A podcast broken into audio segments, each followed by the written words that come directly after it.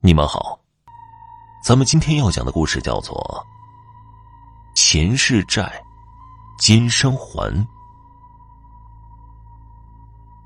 王波最近总做一些奇怪的梦，他梦到半夜里突然从睡梦中惊醒，在他身边有一个面目狰狞的女人，恶狠狠的瞪着他。他心里非常的害怕。想叫叫不出来，想动动不了，全身不由自己支配。奇怪的是，那个女人什么也不做，就坐在窗边，恶狠狠的瞪着他。如果说眼神可以杀死人的话，那道凌厉的眼光就可以杀死他一百多次了。他永远记得那个女人的眼神，简直就要把他生吞活剥了。那种眼神好可怕。只是让他觉得奇怪的是，那个梦太诡异了，太真实了，好像就发生在现实里。而且他每次醒了之后，能够清清楚楚的记得女人穿的衣服以及容貌长相。简直就是深深的烙印在他心里。大会上，当经理讲完一切之后，看着发愣的他，咳嗽了一声，说道：“王波，你对这些有什么想法吗？”王波有些发愣，竟然睁着眼睛开始神游，脑子胡思乱想。他幻想着自己又躺在床上，女子依然穿着一身诡异的红衣，恶狠狠的瞪大双眼，这目不转睛的看着他。王波和红衣女子对视，他额头上不断的出着汗，后背的汗水甚至把床都汗湿了。王波，王波，旁边的人叫了王波好几声。只见他腾的一下起身，满头大汗，“不要，不要！”睁着眼睛也能睡觉做梦。经理给了他一个白眼，他沦为同事的笑柄，这让王波十分尴尬。他真的没有想到，竟然是睁着眼睛睡着了，而且还是大白天的。他摇了摇头，心道。难道是最近工作压力太大了吗？这天，王波根本无心工作，满脑子都是恐怖的红衣女子的恐怖眼神，甚至回家之后一闭上眼睛，他就能够做那种恐怖的梦。咚咚咚！忽然响起了敲门声。王博不耐烦的从床上起身。这个时候会是谁呀？王波从猫眼往外看着，门外却空无一人。难道是小孩子的恶作剧吗？他正准备回到床上，敲门声又响了起来。这敲门声依然是很有规律的响着。王波喊了一声：“谁呀？”可是屋外没有人回答。敲门声依旧在继续着，还是那么的有规律。这次，王波再往猫眼里看了看，真是奇怪了。猫眼外只有冰冷冷的空气，什么都没有。可是王波心里还是觉得奇怪。等他再次往猫眼一看，忽然间，一双硕大的瞳孔出现在猫眼里。那只瞳孔充满着恶意，瞳孔无限的扩张，死死的瞪着王波。这次，王波被吓得一个后退，一屁股坐在地上。这个眼神，这个眼神好熟悉。咚咚咚，敲门声还在持续着。王波脑子猛地一热，这个眼神，对。不就是梦中恐怖的红衣女人吗？她竟然真的出现在现实生活中了，她到底是谁呀？开门呐！你开门呐！门外红衣女人的声音尖锐的，就像是刀尖刻在了瓷盘上，听着让这耳膜一阵的发麻。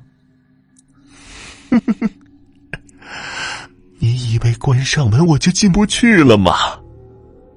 王波瞪大了双眼，看着红衣女人身体穿过了大门，站在他面前，伸出一双惨白惨白的手，死死掐住他的脖子。他几乎快呼吸不过来，舌头都伸了出来，命悬一线，眼看就要死了。王波大叫一声，从梦中惊醒。没想到回家这么一会儿，他竟然又梦见红衣女人了，而这次红衣女人，不，应该是红衣女鬼找他索命来了。王波本以为只是一个梦。可是他看着镜中脖子上竟然有一条明显的红色勒痕，这让他非常害怕。这并不是个梦，他被女鬼缠上了。这天晚上，王波再也不敢睡觉了。他一个人孤单的走在大街上，不知道找谁解决。他缓缓的走上了冰冷冷的天桥。天桥上有一些小贩，还有一个算命先生。就在他犹豫要不要找这个算命先生给瞧瞧，那算命先生看着他，嘴角扬起：“这位帅哥，看你乌云遮顶，一身鬼气，恐怕最近将会有血光之灾吧？”王波心里有些害怕。先生，你可得救救我！我我被女鬼缠上了。王波把这段时间遇到的古怪事情说给了算命先生。算命先生听了之后，又要了王波的生辰八字，算了算，眉头皱了起来。你梦到的那个红衣女鬼，并不是无缘无故缠着你，这跟你前世有关。我的前世，怎么说起啊？你的前世和红衣女鬼是一对恋人，可惜，你不仅仅辜负了她，还和情人一起密谋杀害了他，他死后有怨气，以至于二十多年来，他一直未投生。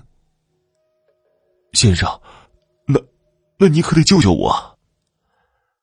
唉，这是前世孽缘，他今生不过是来讨债的，该还的总是要还的，恐怕我帮不了你呀。算命先生收摊后，一边走一边说着：“孽缘呐，孽缘，这都是因果，有因就有果，千百年来。”谁都逃不脱。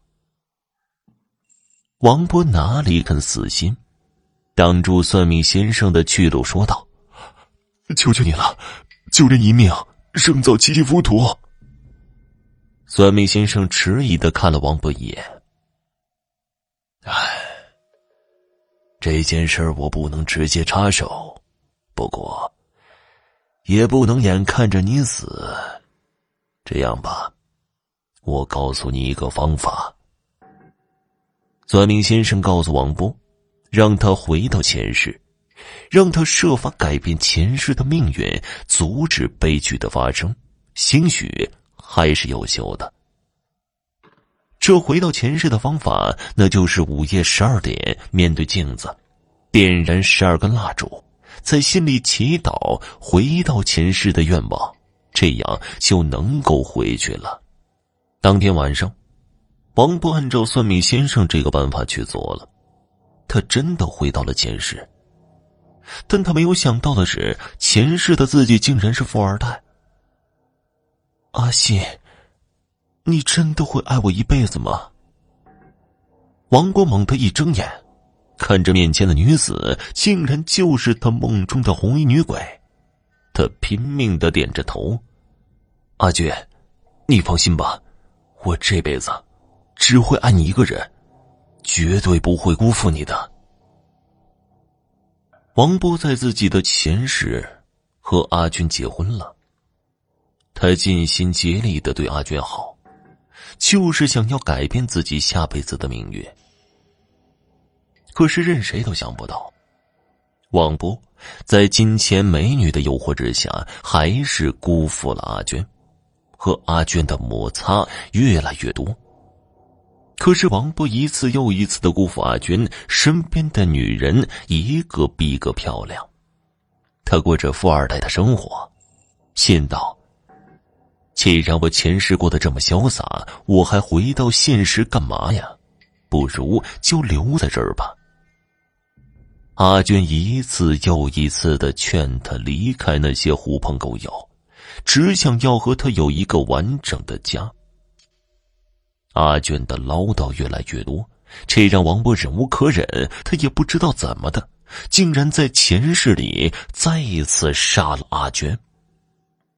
当他回到现实里，早已是满头大汗。他忽然觉得自己受骗了，算命先生让他回到前世改变命运，可是发生过的事儿就是已经发生过了，不管你怎么改变，那都是历史。历史是改变不了的。这一切，王波才知道，自己死期将近，算命先生根本无能为力。跟他说那种办法，只是想要告诉他，有的事情改变不了，前世欠下的债，今生总是要还的。因果，因果，种因得果。不久之后，王波猝死在家里。死于噩梦。听众朋友，本集播讲完毕，感谢您的收听。